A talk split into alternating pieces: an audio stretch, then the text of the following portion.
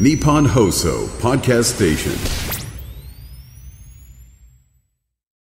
ラジオで毎日聞く健康管理、モーニングライフアップ、今日の早起きドクター。今週は東京都医師会理事で三軒茶屋にあります三軒茶屋病院院長で腎臓専門医、大坪ゆり子さんをお迎えします。先生おはようございます。おはようございます。よよろしくお願いいたします。ろしくお願いいたします。え厚生労働省は毎年10月を臓器移植普及推進月間として広く国民に対して臓器移植の現状を周知するとともに移植医療に対する理解と協力のための普及啓発を行っています。えそこで今週は臓器移植が行われている臓器腎臓に関してその役割や予防法、働きがその衰えた場合の治療の選択肢などえ基本的なところから伺っていきたいと思います。えーまず改めてになるんですけれども、腎臓、どんな臓器でどんな役割を持っているのか教えていただけますか？はい。腎臓というのは体の中でろ過器のえ働きをしています。えー体に必要なもの、いらないものを選んで、いらないものは体の外に捨てる、必要なものは体の中に残す。という役割を果たしています。それからもう一つ大事なものは、はい。体の中の水分量の調節というのを担っています。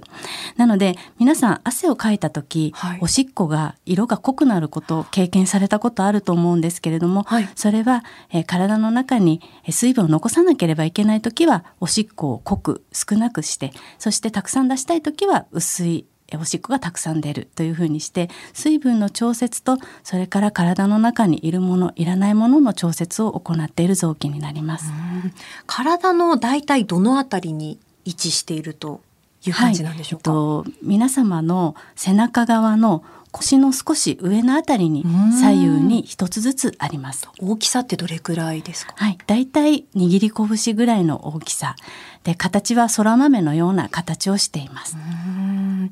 あの先ほどそのろ過器の役割と水分調整をこうしているってお話がありましたけれども、その腎臓の機能がまあ低下してくる原因とかきっかけっていうのはどういったものになってくるんですか？はい、きっかけはですね、まあ様々あるんですけれども、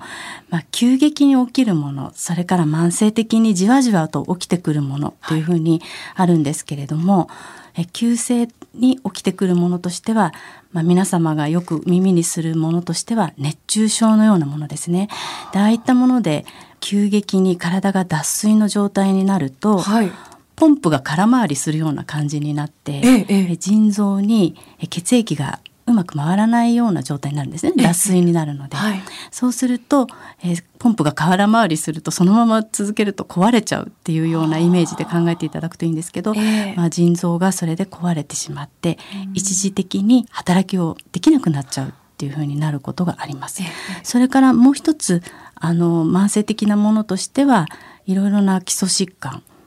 腎炎とかですね。あとは腎硬化症といって高血圧が長く続いたりとかそれから糖尿病とか、そういった基礎疾患によってじわじわと腎臓が、えー機能が低下してくるというふうに大きく2つに分かれるかと思います。その急性のもので言うと暑い日が続いたりするとそういった部分で腎臓のその不調を訴える方というのも多くなりますか？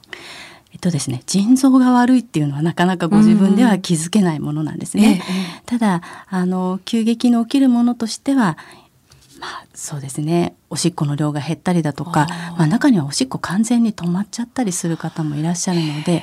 まあ、そういうふうにその自分でなかなかそこがどこが痛いとかそういうことではなくて、ええまあ、現象として起きてくるっていうのはあると思います。うんそういったこうまたおしっこの出方だったりとかにこうなんかちょっと違うかもしれないって異常を感じた時はまずはどこにこうかかったらいいですか？はい、まずはご自分のいつもかかっているかかりつけの先生に相談するのがいいかと思います。